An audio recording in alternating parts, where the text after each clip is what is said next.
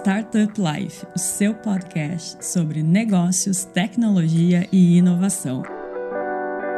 Powered by Silva Lopes Advogados.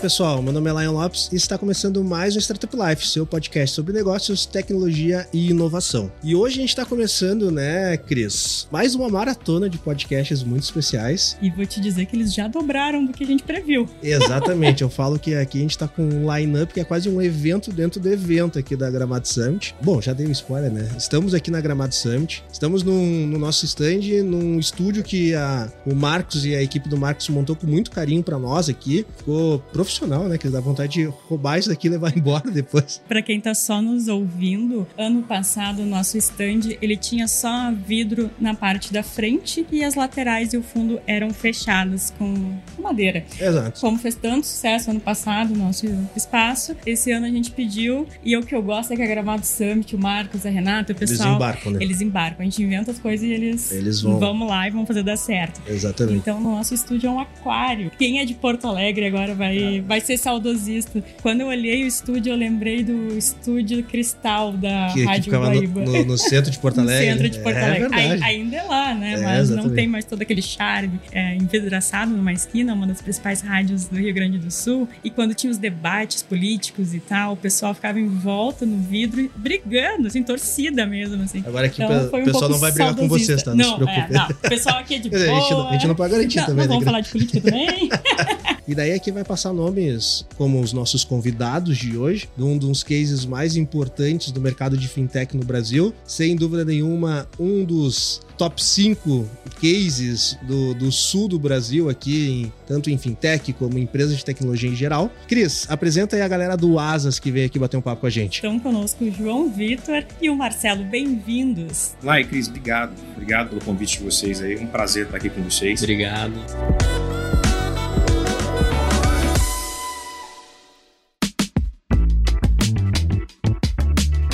Então, pessoal, primeiro se apresentem um pouco aí, né? O que, que o João faz, o que o Marcelo faz lá dentro do Asas. Se apresenta um pouco mais pra galera aí, pro pessoal entender um pouco da posição de vocês dentro desse case maravilhoso que é o Asas. Bom, eu sou João Vitor Passamay, eu sou é, CFO aqui do Asas, eu sou formado em Finanças e Contabilidade pela Universidade de Nova York. Comecei a minha carreira lá em Nova York, é, em banco de investimentos, no Macquarie, que é um banco australiano. Depois resolvi voltar para o Brasil ainda em 2013 pelo HSBC, em banco de investimentos. Saindo de lá, eu passei seis anos no CPP Investments em Private Equity. CPP é o maior fundo de pensão do Canadá, com meio trilhão de dólares sob gestão. Passei seis anos lá, fui diretor lá na área de fazendo investimentos em infraestrutura.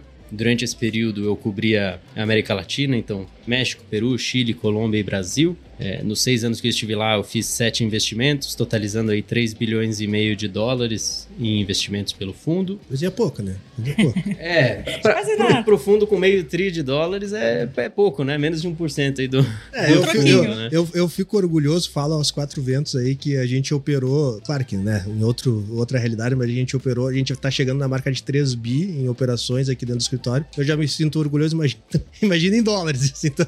Pois é, não, e, e para ter uma noção, né, o fundo tinha aí 20 bilhões de dólares total investido na América Latina, que é só 4% do fundo, né? É menos Sim. do que o percentual que o PIB da região representa aí até no, no mundo, né? Bom, e eu acho que, como muitos dos que estão nos ouvindo aqui, e, e vocês também aqui, eu fui, no, no, final da minha trajetória no CPP, picado aí pelo, pelo bichinho do, do empreendedorismo. Acabei encontrando aí num, casualmente o, o Piero e o Diego, que são os fundadores aqui do Asas, que são também meus conterrâneos de Joinville, Santa Catarina, e aceitei a oportunidade aí de, de ajudar o Asas a decolar. Legal. Então hoje eu sou aqui o CFO do Asas, eu toco algumas áreas, incluindo controladoria, pricing, FP&A, tesouraria, operações financeiras, já é uma equipe aí de 40 pessoas, e é isso. Tá desde o início lá na, no Asas já? já... É, desde julho de 2021, então vai fazer dois anos aí.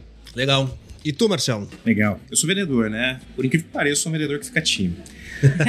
Bom, depois da, dessa apresentação do João, é até difícil a gente fazer detalhamento aí da, da nossa, da nossa carreira aí. Parabéns, João. Bom, meu nome é Marcelo Vital, é, eu sou VP de vendas no Asas, eu estou no Asas desde 2018, eu fui o primeiro vendedor lá. Olha aí. Eu falo isso com bastante orgulho, fui responsável por montar todas as estruturas de vendas no Asas, a gente vai falar sobre isso hoje à noite. Trabalho na área comercial há mais de 17 anos. Né? Então, eu estou nessa empreitada de vendas aí já faz um, um bom tempo. Eu tive passagem por grandes empresas multinacionais de outro segmento. Eu trabalhei no segmento de oil gas, mas muito focado no desenvolvimento de novos negócios e parcerias estratégicas. Então, eu passei pela Texaco, passei pela Chevron, que é um outro grupo americano, e por último, antes de mudar de segmento, eu trabalhei na British Petroleum, muito focado no processo de desenvolvimento de novos negócios, atuando diretamente com montadoras. Então, tinha todo um processo de vendas complexas, de longo prazo, e isso me ajudou muito. Eu tive uma bagagem muito bacana aí na parte de desenvolvimento de novos negócios. Depois eu fui para Cielo. Ah, na Cielo eu fui responsável por um time de novos negócios e a missão lá era introduzir pagamentos digitais em novos segmentos. E esses segmentos eram segmentos tradicionais que não aceitavam cartão. Então foi um trabalho muito bacana porque a gente conseguiu mudar o mercado. Então antigamente você não conseguia pagar um seguro com cartão de crédito. Poucos colégios e universidades aceitavam cartão. Sim. Então o meu time foi responsável por fazer esse processo de mudança. Então tenho bastante orgulho de dizer que a gente mudou o mercado ali de uma, uma forma positiva. Em 2018 eu recebi o convite do Piero, do Diego, para montar o time comercial no Asas. E aí a gente teve é, vários desafios ali que a gente vai falar hoje à noite e trocar um pouco de experiência e falar como é que a gente virou esses desafios em grandes oportunidades de negócio, tá? Coisa boa. Abrindo aí para quem tá nos vendo e nos ouvindo, né? O Marcelo e o João vão participar do nosso jantar Junto SL. com o Júnior. Junto com o Júnior, falando sobre o case do Asas, né? Então, para um jantar ali que a gente está reunindo cerca de 120 líderes do ecossistema aqui que estão presentes em Gramados. Mas, para a galera que não vai no jantar, porque a gente tem uma audiência aí que passa muito mais do que a capacidade do nosso jantar. Cara, o que, é o Asas? Para quem não conhece ainda, eu conheço, eu sou suspeito. O pessoal aqui, nossos ouvintes, já ah, ouviram o Pinheiro. A gente fez uma minha jornada com o Pinheiro lá no nosso, no nosso estúdio em Porto Alegre, quando ele foi para South Summit ano passado. Mas pra galera que ainda não conhece o Asas, o que, que é o Asas? O que, que ele faz? Como que surgiu essa fintech aí, que sem dúvida nenhuma é um orgulho aí para Santa Catarina e para o sul do Brasil? Cara, eu posso, posso descrever aqui um pouquinho, depois o Marcelo, que é o vendedor, me ajuda aí bastante nessa descrição. Bom, o Asas começou lá em 2014, né? O, o Piero acho que contou bastante para vocês da, da história completa, mas ele começou como soluções aí de, de pagamentos, né? Hoje a gente é muito mais do que isso. É, a gente é um sistema operacional completo para pequenas e médias empresas no Brasil é, e também uma plataforma completa de serviços financeiros, de banking as a service para empresas de tecnologia e, e de outros setores que, que agregam vários clientes. Então, a gente começou principalmente com a parte de contas digitais e de recebimento de, de cobranças e foi evoluindo a partir disso, né? A gente recebeu a nossa primeira licença do Banco Central ainda em junho de 2021, um mêsinho aí antes da, da minha entrada no Asas. No ano passado, setembro de 2022, recebemos a licença de SCD, Sociedade de Crédito Direto, para poder estar atuando também com crédito. Uhum. Então hoje a gente consegue ofertar toda uma gama de serviços focadas principalmente na automação do back-office financeiro das pequenas empresas. Então, para dar um exemplo bem tangível aqui, né? Quando a gente olha uma, uma pequena empresa aí com 10, 15 funcionários, o próprio gestor da empresa ele acaba gastando aí 20, 30 horas por mês só na parte de gestão de recebíveis. E o que a gente acaba fazendo é automatizando todo esse processo em que ele passa a a gastar apenas 5 minutos ali para fazer a gestão de todos os recebíveis. Né? E a gente está criando cada vez mais soluções também para automatizar a parte de contas a pagar, a parte de gestão, que a gente sabe que é uma grande dor das PMEs brasileiras, é, e também a parte de fluxo de caixa, ajudando com crédito, ajudando com soluções que façam o negócio dele é, durar mais e ser mais rentável no fim do dia. Hoje a gente está aí com 115 mil clientes ativos mensais, Legal. crescendo mais de 100% ao ano. Então, Atingimos aí alguns patamares bem, bem interessantes nos últimos anos. Por que, que a gente é uma conta digital completa, né? Esse é o, o, o nosso termo que a gente usa no dia a dia. Porque a gente tem soluções adicionais. Então, o empreendedor, quando ele começa a utilizar o Asas, o empreendedor em empresa começa a utilizar a nossa solução, ele, ele passa a ter tudo na mão dele. Então, além dele ganhar tempo, que antes ele perdia com soluções burocráticas, ele passa a ter mais agilidade no processo dele de comunicação com o cliente, de cobrar o cliente dele. É, tem uma parte burocrática de emissão de notas fiscais que a gente consegue dar agilidade no processo. Então, ele tem, não só ganha tempo, mas ele também acaba economizando, né, reduzindo o custo dele, porque a gente traz para ele mais tempo para ele focar no que precisa. E quando a gente olha o Asas ali é, como uma conta, né, uma conta digital completa para empresas, a impressão é que a gente só atende o cara que é o pequeno. Né? Apesar de que a gente começou atendendo um cara pequeno, a gente também atende grandes empresas. E aí, como contas, é, como grandes empresas, a gente tem outras soluções adicionais que são via integração. Então, a gente tem RPs, a gente tem indústrias que utilizam a nossa plataforma, plataforma de e-commerce. Então, a gente consegue atender outros arranjos dos negócios que têm complexidade. Né? E essa complexidade a gente consegue atender através das nossas soluções de integração né? e o nosso time uh, de desenvolvimento de novos negócios que atende operações mais complexas.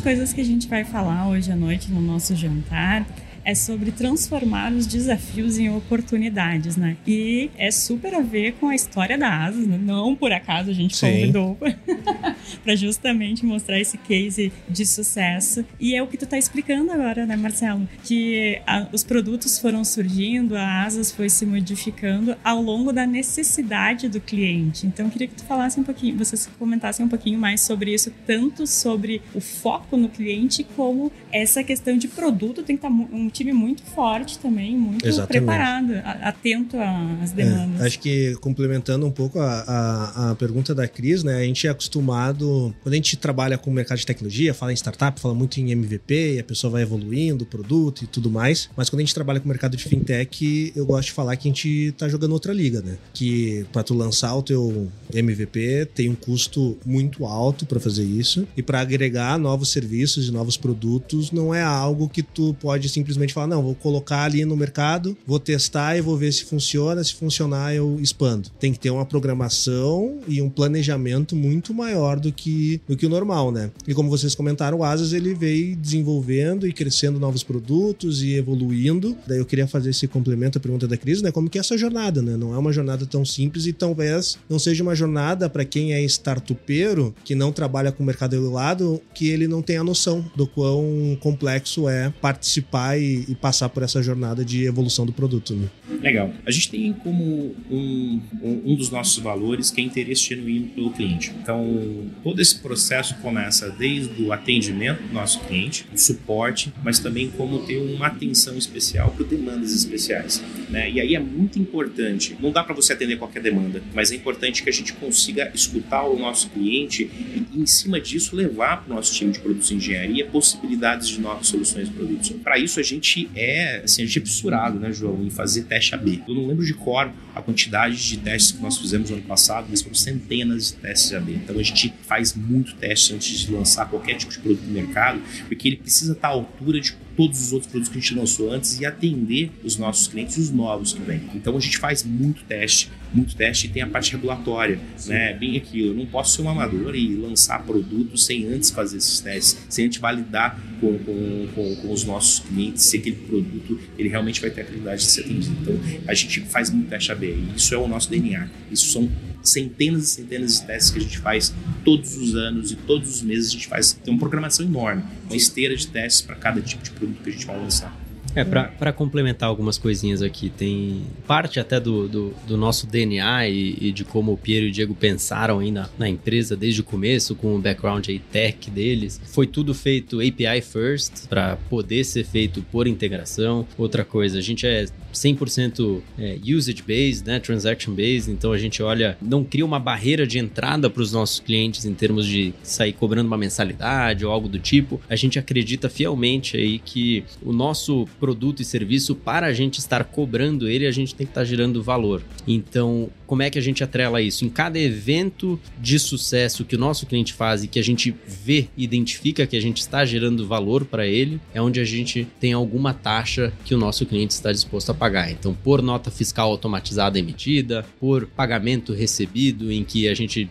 conseguiu economizar o tempo dele, a gente acaba cobrando e por aí vai. Então, a gente acredita muito nessa parte de só cobrar do nosso cliente quando a gente está gerando valor para ele. Quanto mais valor a gente está gerando para ele, naturalmente a gente acaba cobrando mais em volume. Né? Então a gente começa a não impedir o tamanho do cliente é, e a gente consegue atender todo mundo nesse sentido. A gente é muito data-driven também, como, como o Marcelo mencionou, e a gente usa muito essa parte de dados para desenvolver novos produtos. Hoje a gente tem dados aí de pagamento em que um quinto da população economicamente ativa no Brasil já pagou uma fatura do Asas, historicamente. É Isso legal, cara.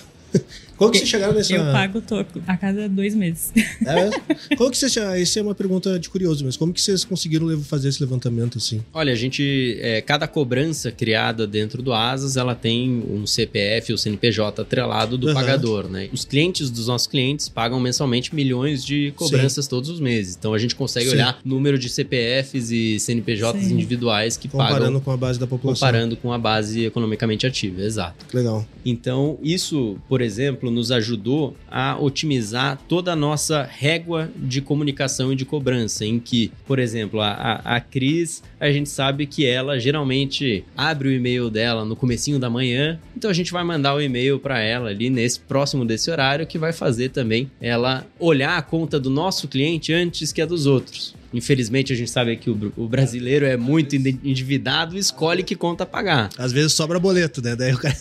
o cara joga para cima e vê quem tá mandando mensagem, quem é que tá na, sorteado no dia para pagar. Então, o que, que, que, acontece? Qual que é o resultado de tudo isso e que é o nosso propósito também de, de existir aqui, né? Como a gente ajuda o nosso cliente a receber em dia, a receber o dinheiro antes, né? E essa é uma dor aí das, das empresas ter o fluxo de caixa, ela pode ser rentável, tudo, mas se não está recebendo em dia, ela pode ter grandes problemas financeiros. O que a gente conseguiu com isso é que, na média, as empresas brasileiras, após 24 meses, apenas 41% delas sobrevivem. Isso são dados aí do, do, do IBGE Sim. e da, da Receita. E quando a gente plotou a nossa base de clientes, pegou desde a fundação da empresa até os primeiros 24 meses, a gente fez, viu que esse número é muito mais alto. 63% das empresas sobrevivem. Claro, a gente não sabe aqui se, se eles sobrevivem porque estão usando asas ou se eles estão usando asas porque eles são Sim. mais organizados e sobrevivem. Sim. O fato é que a gente acredita muito que a gente consegue participar dessa contribuição aí. E olha aí, como cliente do cliente de vocês, nossa, melhorou 100% Sim. a experiência. Porque às vezes ficava naquela, ah, vou fazer um Pix, ah, não tá funcionando, não sei o quê, daí agora é só, só faço a consulta médica e depois a Asas me lembra de pagar. e, e, eu não fico inadimplente, viu? É, isso, isso, é muito legal, porque te ajuda você a lembrar que você tem uh, uma cobrança para você pagar, te dá disponibilidade de opções, né? Então a gente trabalha muito nesse processo de comunicação, não é uma coisa quadrada. O empreendedor ou empresa, ela consegue enviar mais uma opção de pagamento para o pagador. Sim. Então a gente consegue trabalhar a conversão, né? Não é todo mundo que tem ali dinheiro na conta para pagar o boleto, né? Então, às vezes, ele tem um cartão, tem um crédito no cartão e ele quer fazer esse pagamento. Então, com isso, a gente reduz o índice de atraso das empresas. Então, a empresa recebendo mais rápido em dia, ela tem fluxo de caixa para que ela possa né, investir no negócio dela. Se ele não está se ele não tá perdendo tempo com um processo burocrático, ele tem tempo para investir tempo no negócio dele, vender mais, né, se especializar e crescer. Então, esse número bate muito com a entrega e o valor que a gente traz para os nossos clientes, né? Isso é muito bacana. Tem uma coisa muito legal que a gente mede também, que é a viralidade. É, o Asas ele tem um poder de viralidade gigantesco, porque são milhões e milhões de faturas emitidas todos os meses e milhões e milhões de faturas pagas todos os meses. Então, isso nos ajuda como? Você tem uma boa experiência. Eu te ajudo, porque eu ajudo o empreendedor a receber mais rápido, eu te ajudo você a não perder o prazo de pagamento, eu te dou opção é, de pagamento para que você naquele momento, se você estiver um pouco mais apertado, e o brasileiro tem isso no dia a dia, né? A gente paga boleto todo mês aí. sim. E você ajuda o empreendedor a crescer. Então, todo esse composto do AS faz com que a gente traga valor para o empreendedor e ajude ele a crescer. E a gente faz não só um trabalho social, né? Porque a gente ajuda o cara a se desenvolver, mas também a gente acaba ajudando a população como um todo. Então, E daí também vocês têm dois grupos aí de, de usuários, né? Que é o próprio cliente de vocês e o cliente do cliente, como no meu caso. Então, quando, como eu tenho uma experiência positiva, eu conto para todo mundo que eu acho muito legal pagar pelo AS. E a recomendação é a melhor forma de propaganda possível. Sem dúvida. Pegando o gancho do que o João falou, né, realmente, a gente tem lá alguns históricos que um quinto da população já pagou alguma fatura do ASAS. E quando a gente olha, 60% dos novos clientes do ASAS, eles vieram através de indicação Olha aí. de Porra. outros pagadores ou eles pagaram uma fatura do ASAS. Então, É pensa, muito alto, cara. a gente tem hoje, é muito legal a gente trazer esse tema, por exemplo, a gente tem muitos escritórios de advoca- advocacia Sim. que utilizam a nossa plataforma. E é muito legal porque a gente ajuda o cara, é, enquanto ele está fazendo um processo, ele está na correria do dia a dia, ele sabe que a gente está cobrando os honorários dele lá. Sim. Então, poxa, isso traz um ganho significativo. E aí tem um ponto bacana, pensa comigo, um advogado ele atende todo tipo de cliente, desde pessoa física até empresas. Quando a gente envia uma cobrança para uma empresa ou para um pagador, ele tem uma boa experiência, se ele é um empresário, ou se ele tem um pai que é empresário, ou uma esposa, ele fala, poxa, olha, essa solução é muito legal. E aí, esse Sim. processo faz com que a gente receba cada vez mais clientes e a gente cresça. Né? E aí isso vira multiplicador aí exponencial. Isso acho que corrobora bastante com o crescimento do, do Asas nos últimos anos, assim, né? Então a gente conversou com o Piero ano passado na Salf, ele contou um pouco de como surgiu o Asas, uma jornada incrível ali, né? Do Piero, do Diego também. Mas o Asas vem evoluindo bastante dos últimos anos para cá, com mesmo um aumento em concorrência no nível de fintech que nos últimos dois, três anos muito aquecido, né? Grande parte do investimento, se a gente for analisar, é o setor do mercado de tecnologia que mais captou investimento nos últimos quatro anos. Então é um mercado bem aquecido que tem seus caracteres regulatórios, mas o Asas mesmo assim vem se destacando, vem crescendo e vem despontando não só mais regionalmente, né? Quem é do sul até conhecia o Asas muito antes do que o restante do país, mas o Asas vem se expandindo bastante aí no, no mercado brasileiro. E cara, na visão de vocês aí, né? Pegando o CFO, pegando o pessoal de vendas, qual que é o segredo aí que o Asas está conseguindo? Onde que ele está acertando a mão para conseguir se consolidar realmente como um player importante num mercado extremamente competitivo, sendo numa cidade do interior, eu brinco, né? O Brasil já é o interior do mundo, né? O sul já é o interior do Brasil. Santa Catarina já é um estado muito pequeno. E daí a gente vai para Joinville ainda, cara, é, é algo bem louvável, assim, né? Conta um pouquinho de segredo pra galera aí seguir um pouco o exemplo de vocês. Claro, legal. Acho que vem bastante também do DNA dos próprios fundadores, que são pessoas ali, são, são autodidatas que aprenderam a programar aos 8 anos de idade e são fissurados por produto e experiência do cliente. Então, quando o Marcelo mencionou bastante de testes AB,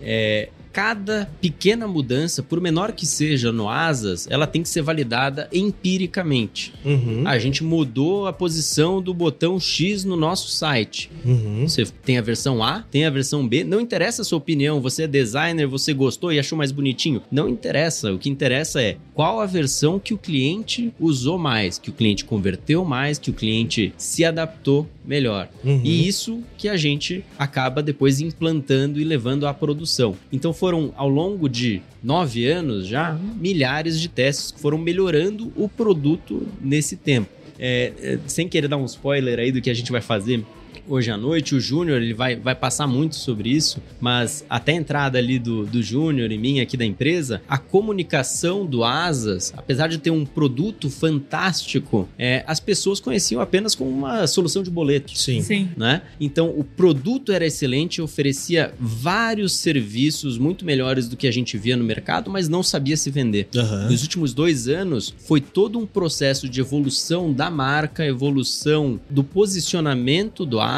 combinado com o crescimento exponencial da própria operação. Foi um círculo virtuoso, né? Sim. Que nos trouxe mais clientes, mais receita, mais margem, mais produtos, venda para os clientes atuais exponencializando esse crescimento. Então, diferente do que tende a acontecer na maioria das empresas, onde você tem crescimento decrescente ano contra ano, um ano você cresce 100%, no ano seguinte 80%, porque nominalmente você não consegue manter essa velocidade. No Asas é o contrário. A gente tem exponencialmente mais clientes que estão indicando mais clientes, que a gente está oferecendo mais serviços para toda a base de clientes e mais clientes ainda. E com um produto que foi trabalhado durante nove anos, produto que já é muito bom, que não tinha um trabalho muito forte de, de marca, a gente conseguiu acelerar o crescimento ainda em cima disso. E João, isso é um ponto importante. Todo esse trabalho e esse reposicionamento de marca uhum. né, e ações de marketing fez com que a gente também aumentasse também o nosso ticket médio, porque a gente começou a trazer clientes maiores. Né? Depois que a gente ultrapassou essa barreira de não ser somente uma empresa que inicialmente é vista como empresa de emissão de cobrança de boletos,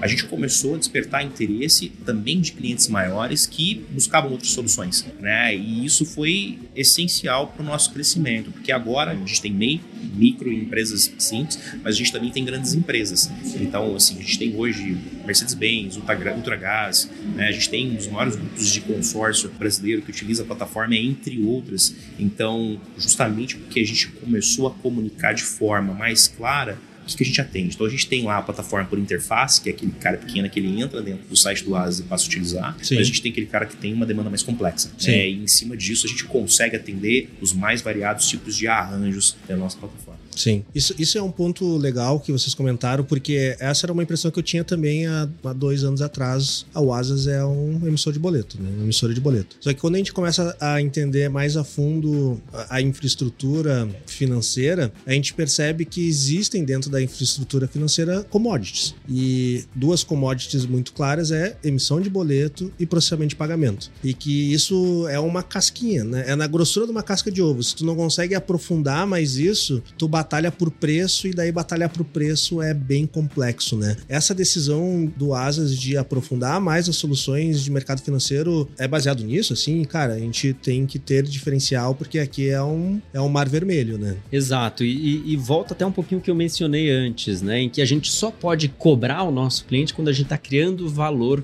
para ele. Hoje em dia, para a maioria aí das empresas, tem o Pix grátis, né? Aí nos nossos competidores, aí nos perguntam, pô, tu não, não vai ser forçado a fazer o Pix grátis aí também. Não, eu estou gerando valor para esse meu cliente. Quanto é que vale 20, 30, 40, 3 headcounts de contas a receber por mês? Ele não está disposto a pagar aí R$1,99 por Pix, dependendo do ticket médio dele, 1% de take rate aí para automatizar todo esse processo? Se ele emite 5 mil boletos por mês e tem duas pessoas conciliando, fazendo os controles, ele já economizou dinheiro apenas usando a nossa plataforma. Então não adianta comparar a nossa plataforma com toda a automação automação, de comunicação, de Sim. gestão, o custo da inadimplência, o custo do atraso dos clientes, o custo do desgaste do relacionamento com o cliente. Porque é, é bem diferente você, você como gestor ou como né, de uma empresa um pouco maior, o, o, vendedor, o gerente de relacionamento, tá lá mandando mensagem dizendo: pô, você não pagou não o pagou. boleto, cadê o, o, meu pagamento? Não, o sistema tá lembrando e tá fazendo des isso. Desumaniza essa, essa situação que não é agradável é uma situação chata. dos lados, né? O brasileiro cara? não gosta gosta de, de cobrar. brasileiro é muito. É, é uma pessoa muito. No, no, geral, né? São pessoas que, que gostam do relacionamento humano, né? Do calor Sim. humano e não gostam de se indispor com ninguém. Então, quando a gente automatiza, por exemplo, o cliente do nosso cliente ficou inadimplente e ele pode escolher a periodicidade, 30, 60 dias, a gente pode colocar automaticamente no Serasa, negativar. Uhum. Isso Sim. acaba empurrando o pagador Sim. a pagar. Sim, a, a sair da inadimplência. Claro. Enquanto que quem não está usando a gente acaba não fazendo isso, não sabe como fazer, tem aquele receio, tem vergonha. Sim.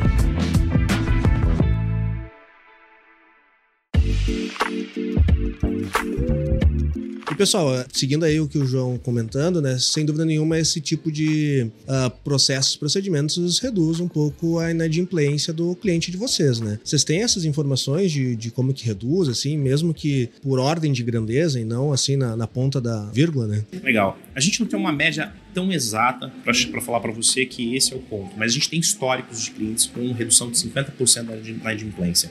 Poxa, mas 50% não é muita coisa? Pô, é bastante, Parece cara. ser, né? O cara fala assim, não, não é muita coisa. Eu tô falando Sim. assim, parece ser muita coisa. Né? Ah, Como é que entendi, vocês conseguem chegar com 50%? Tem um ponto importante que a gente faz. Primeiro, a gente sabe comunicar com o cliente dele, né? Cobrar é chato. O Aham. empreendedor é muito chato, Sim. porque às vezes ele co tá cobrando a família, né? Ele vendeu para um amigo. Então, cobrar é uma coisa chata e desgastante para o empreendedor.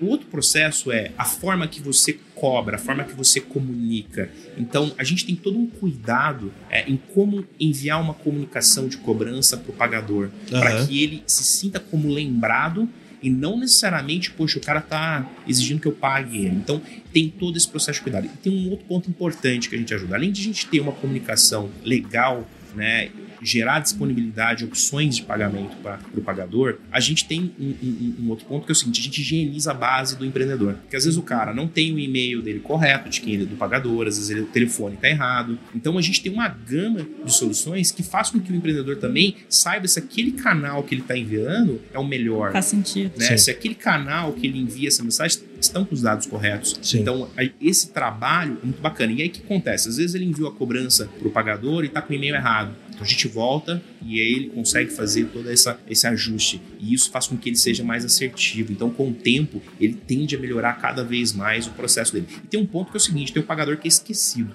Sim. Não é quer dizer que ele é inadimplente, que ele vai te gerar É aquele que é desorganizado mesmo. Ele é desorganizado. Não é né? caloteiro. É comum, o brasileiro é muito comum. Eu falo isso porque é o seguinte: quando eu tenho que pagar a mensalidade do escola do meu filho, eu sempre esqueço.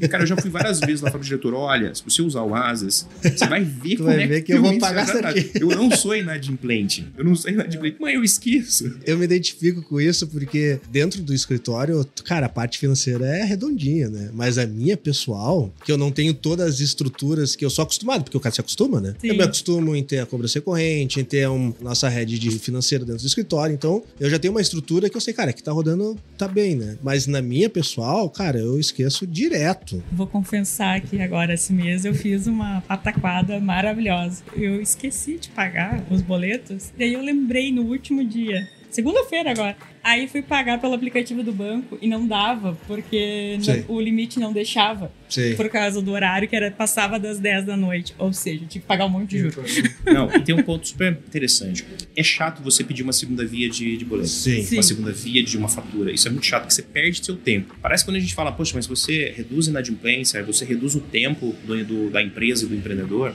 Não, a gente também reduz o tempo de quem vai pagar. Sim. Então, esse é um dos nossos diferenciais. Uma outra coisa bacana, quando a gente olha, a gente está falando do cara que utiliza a interface, mas o cara é empresa grande. Uhum. né? Como é que ela se beneficia de todo esse processo do ASI?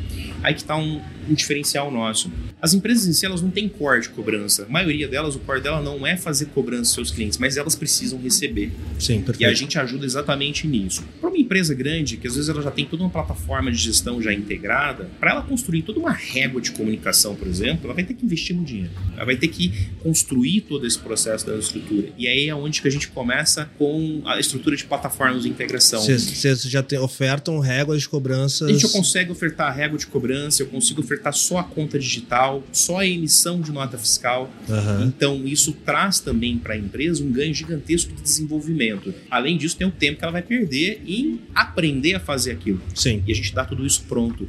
O João falou, a gente não cobra mensalidade por isso. Né? O nosso negócio é muito no sucesso da empresa e do empreendedor. E esse é o nosso diferencial. Uma pergunta agora mais apimentada, tá? Existe muito no nosso mercado de tecnologia que os nossos concorrentes muitas vezes vêm de áreas que não são a área do nosso core, né? E vocês estão ali cutucando os sistemas de RP financeiro, assim, né, cara? Esse é um futuro que o Asas está tá achando interessante para eles? João, eu vou falar, depois você complementa. Não quer dizer que seja interessante. Apesar de que recentemente a gente adquiriu um RP, né? A gente tem um RP que é o, o, o Base, Uhum. Base Asas. É, mas a gente vai além disso. A gente não quer entrar na concorrência com os RPs. Eventualmente, o cara pequeno, a gente sabe que ele tem necessidades específicas e se ele já está utilizando todo o nosso sistema de automação de cobrança, ele poder ter todo o processo de gestão da empresa dele, de caixa, isso a gente contribui para ele. Mas quando a gente vai para RPs, igual você comentou alguns deles, e tem grandes RPs e tem RPs que são startups super famosas e que estão em processo de fintechização, Inclusive conterrâneo do, do, do Asas, inclusive né? conterrâneos, é aí que está o nosso diferencial quando a gente olha em plataformas de integração. Imagina, Esse ERP ele vai ter que construir toda uma estrutura de Bank as a Service, toda uma estrutura de conta digital, todo um processo de emissão de cobrança, de disponibilização de um checkout de pagamentos. Isso leva tempo, isso é caro para fazer e você tem todo o processo regulatório, Sim. você tem todo o processo de KIC que você tem que fazer e a gente consegue disponibilizar isso. Então a gente tem muitos ERPs que utilizam nossa plataforma e utilizam o que ela precisa para aquele momento. Então Sim. eu quero construir um processo de contas digitais. A gente consegue disponibilizar via API. E ele não tem todo aquele acabouço regulatório para fazer, porque a gente faz isso. Sim. Então a gente consegue prover soluções de Bank as a Service para operações que querem fazer um processo de finterização, né? Eu sempre Aham. confundo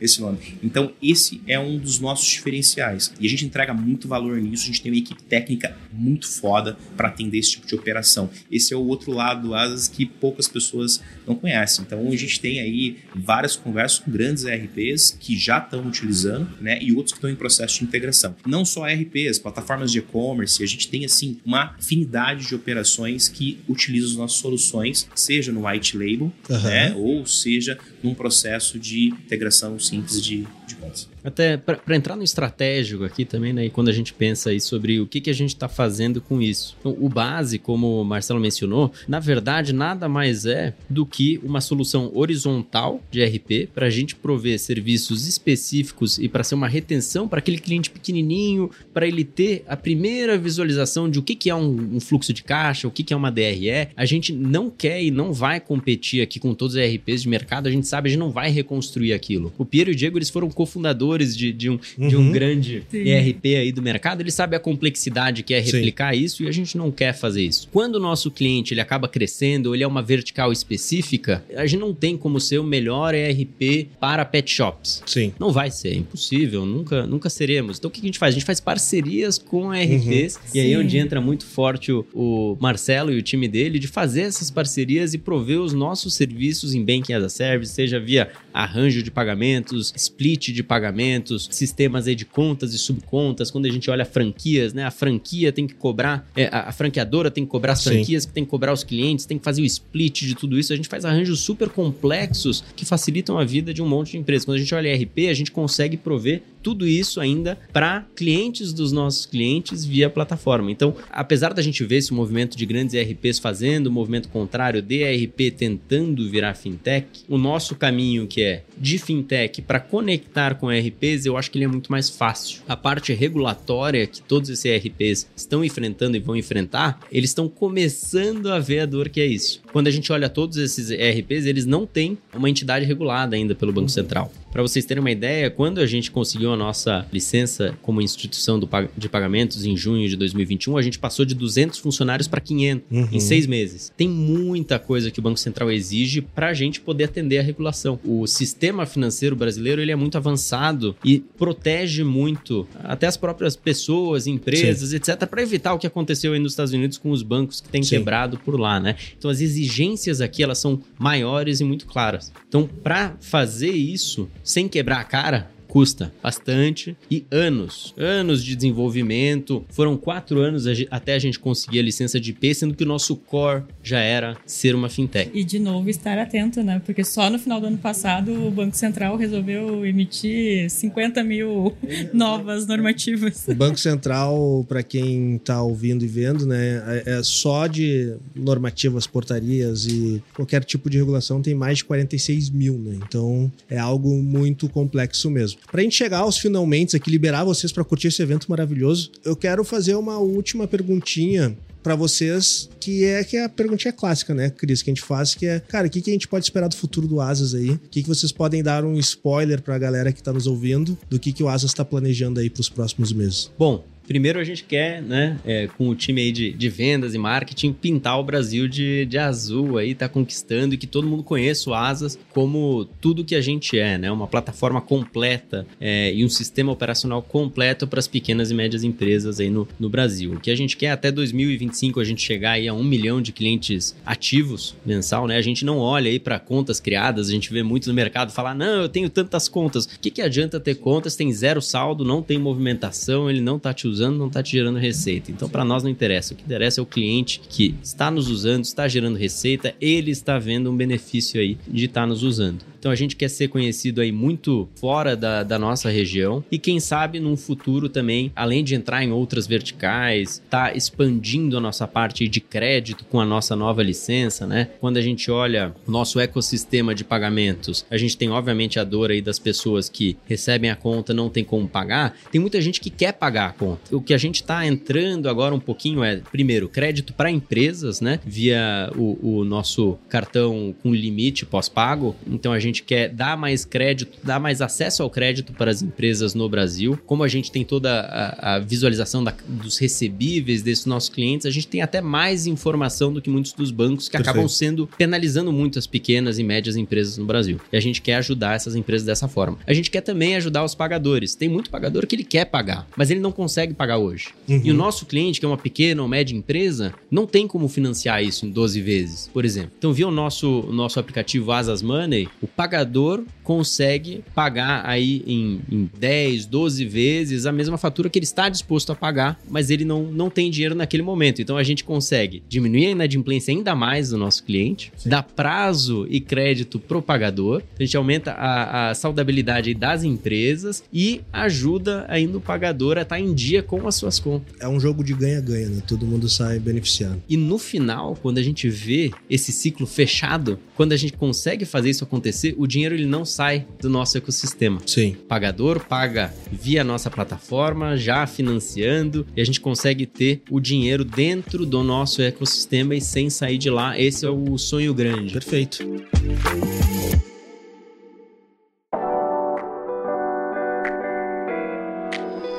Cris, vamos liberar os nossos convidados aí para curtir o evento. Pra curtir o evento e depois pra se preparar pro nosso jantar. Nosso jantar, né? exatamente. Então, pô, João, Marcelo, muito obrigado aí pela disponibilidade de liberar um tempinho na agenda, dois tempinhos na agenda, né? Um pra vir aqui gravar com a gente, o outro pra ir lá, não é até comer, já, é- já não é tanto esforço assim, né? Mas a gente sabe que nesse, nessa rotina de evento aí fica bem apertado. Então, muito obrigado, pessoal. Seja um excelente evento pra vocês aí, que vocês curtam e que vocês, né, vendam bastante aí, se desenvolvam bastante também aqui dentro do evento. E deixa aí a recadinho final. Quem quiser contratar o Asas, quem quiser saber mais informações do Asas, como que faz ou seguir nas redes sociais, deixa aí para pro Marcelo, que é o homem da venda aí, deixar os recadinhos finais aí de quem quer contratar o Asas. E mais uma vez, muito obrigado, pessoal. Um excelente evento para todos nós. Para quem quer contratar as nossas soluções, basta entrar no nosso site em www.asas.com.